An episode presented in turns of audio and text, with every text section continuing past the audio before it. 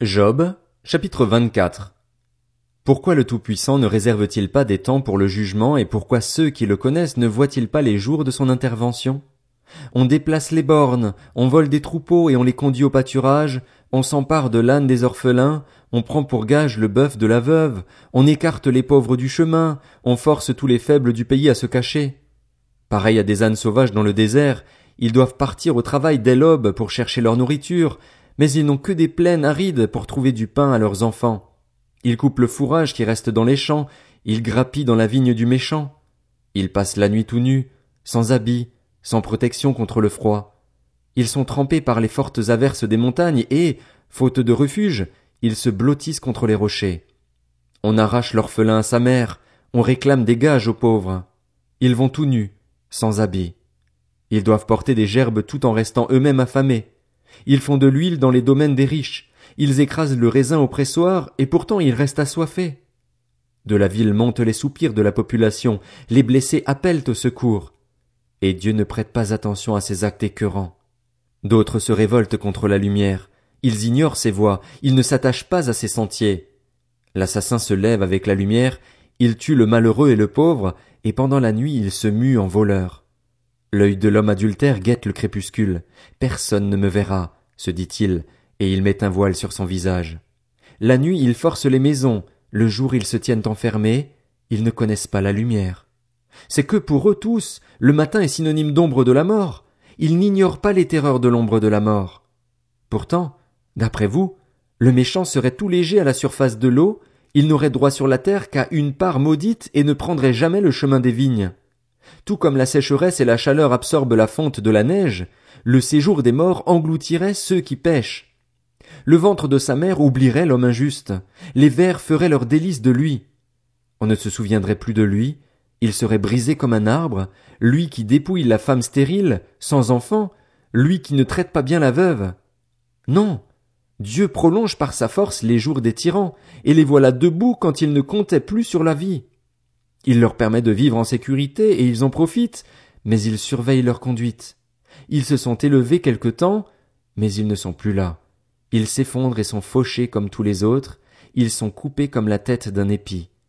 Si tel n'est pas le cas, qui pourra prouver que je mens et réduire à néant mes affirmations?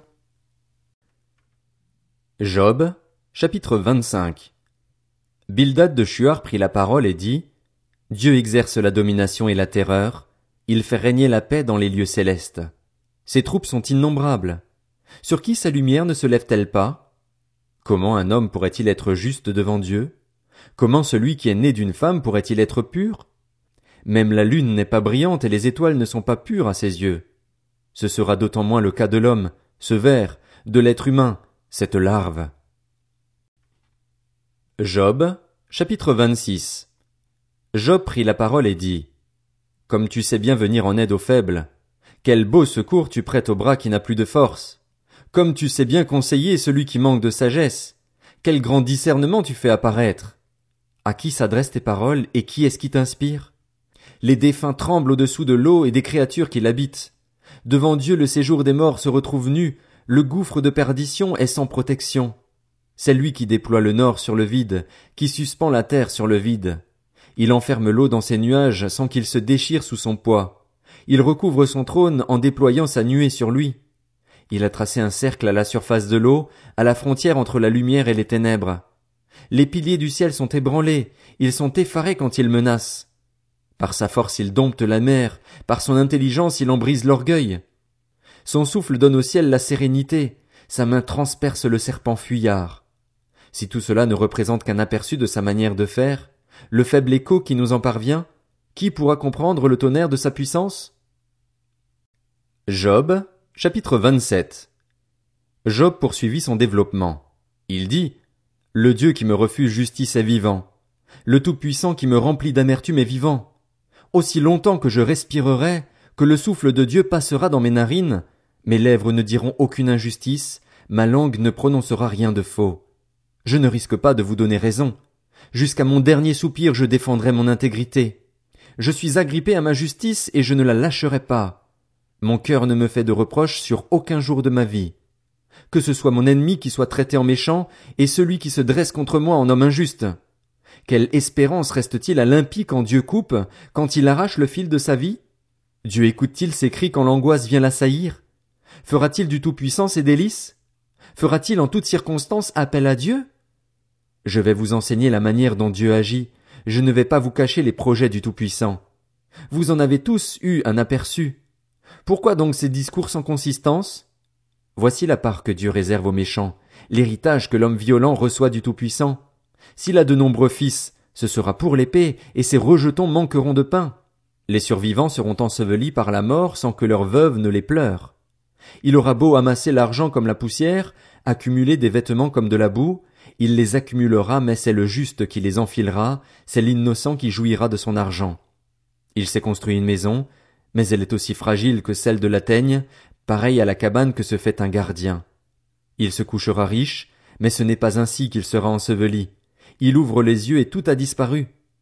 Les terreurs le surprennent comme de l'eau, une tempête l'emporte en pleine nuit. Le vent d'Est le soulève et il s'en va, il est violemment arraché de l'endroit qu'il occupait. On lance sans pitié des flèches contre lui. Il cherche à fuir la main qui veut l'abattre.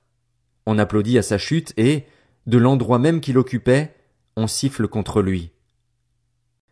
Job, chapitre 28 L'argent sort de quelque part et il existe un endroit pour affiner l'or. Le fer est tiré de la poussière et en coule le bronze à partir d'une pierre. L'homme met fin aux ténèbres. Il explore jusqu'à l'extrême limite les pierres cachées dans l'obscurité et dans l'ombre de la mort. Il creuse un puits loin des endroits habités, là où les pieds ne sont d'aucune aide. Il est suspendu, balancé, loin des humains. La terre qui fournit le pain est profondément bouleversée, comme par un feu. Ces pierres contiennent du saphir et l'on y trouve de la poussière d'or. L'oiseau de proie n'en connaît pas le sentier, l'œil du faucon ne peut l'apercevoir. Les plus fiers animaux n'y ont jamais marché, le lion n'y est jamais passé. L'homme porte sa main sur la roche, il bouleverse les montagnes depuis la racine, il ouvre des galeries dans les rochers, et son œil peut contempler tout ce qu'il y a de précieux. Il arrête l'écoulement de l'eau et il amène à la lumière ce qui est caché. Mais la sagesse, où peut-on la trouver? Où est l'emplacement de l'intelligence? L'homme ne connaît pas sa valeur. Elle ne se trouve pas sur la terre des vivants. L'abîme dit, elle n'est pas en moi, et la mer dit, elle n'est pas avec moi.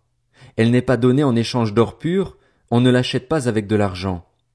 L'or d'Ophir ne fait pas le poids contre elle, ni le précieux onyx ou le saphir.